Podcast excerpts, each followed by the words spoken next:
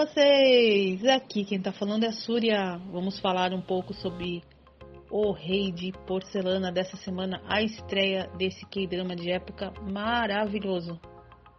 Eu amo, amo K-drama de época. Amo.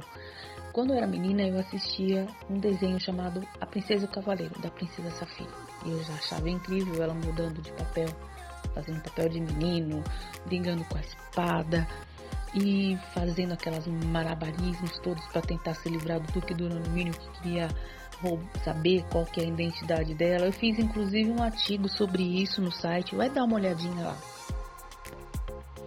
Uma das coisas que eu gostava muito no desenho da Princesa e o Cavaleiro era com relação à noção de justiça, o ponto de vista da Safire, que é bem diferente do ponto de vista muitas vezes empregado pelo rei, né, masculino, homem que é mais coisa na força bruta, na base da porrada e da espada.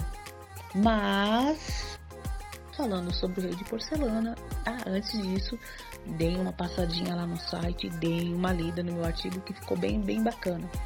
Agora, falando sobre o rei de porcelana, que incrível essa menina, a Shomiun Bin, que fez o papel dos dois, né, do príncipe, da princesa, da dame e de, do Louis eu, na hora, eu achei que fossem gêmeos de verdade, né? Mas eu descobri que era a mesma atriz e eu fiquei fascinada quando era menina, né? Uma serviçal toda encolhidinha, com a voz baixinha.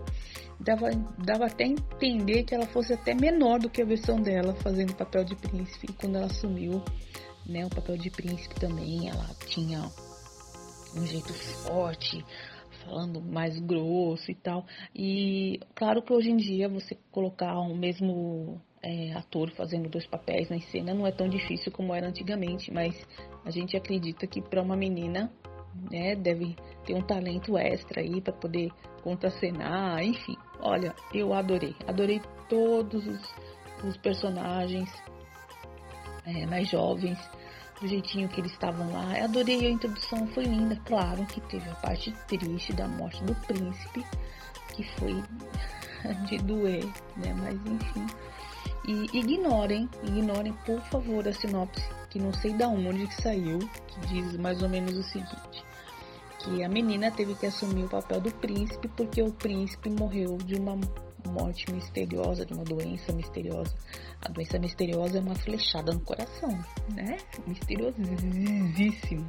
Ai, o grande, grande, grande, grande mistério aí, o grande trama, né? Desse embrolho todo que a Liu Yi acabou se metendo, o Adame acabou se metendo, é que o pai do Ji-Woon, um grande amor de infância dela, é o assassino.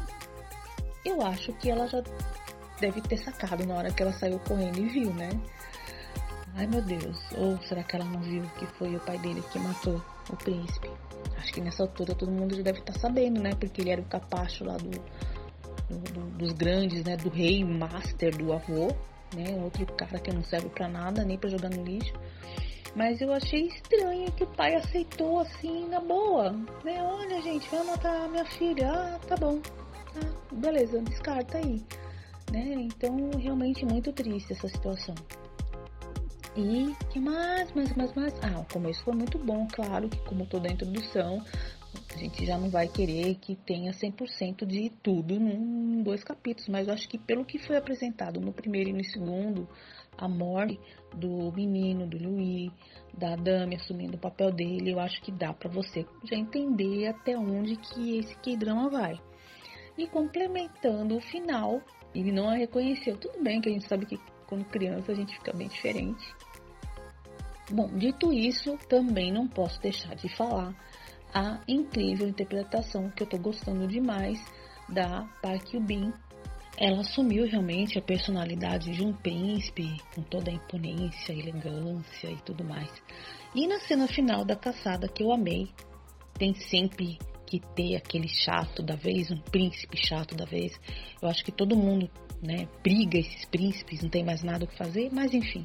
E depois a conclusão dela soltando os cabelos, que ela desequilibrou do cavalo, e eu acho que aquela faixa soltou, alguma coisa assim, desse tipo. E o amado dela indo buscar plantinhos no meio da floresta para poder fazer o chá para aquela menina que tava com brotoeja no corpo todo. e aquele encontro totalmente inusitado. Agora estou curiosa para saber o que vai acontecer. Agora, se você realmente está querendo saber novidades, fique ligado com a gente. Siga nossas redes sociais no YouTube, no Instagram, no Facebook, ouvindo aqui o podcast também. E até semana que vem. Um beijo para vocês.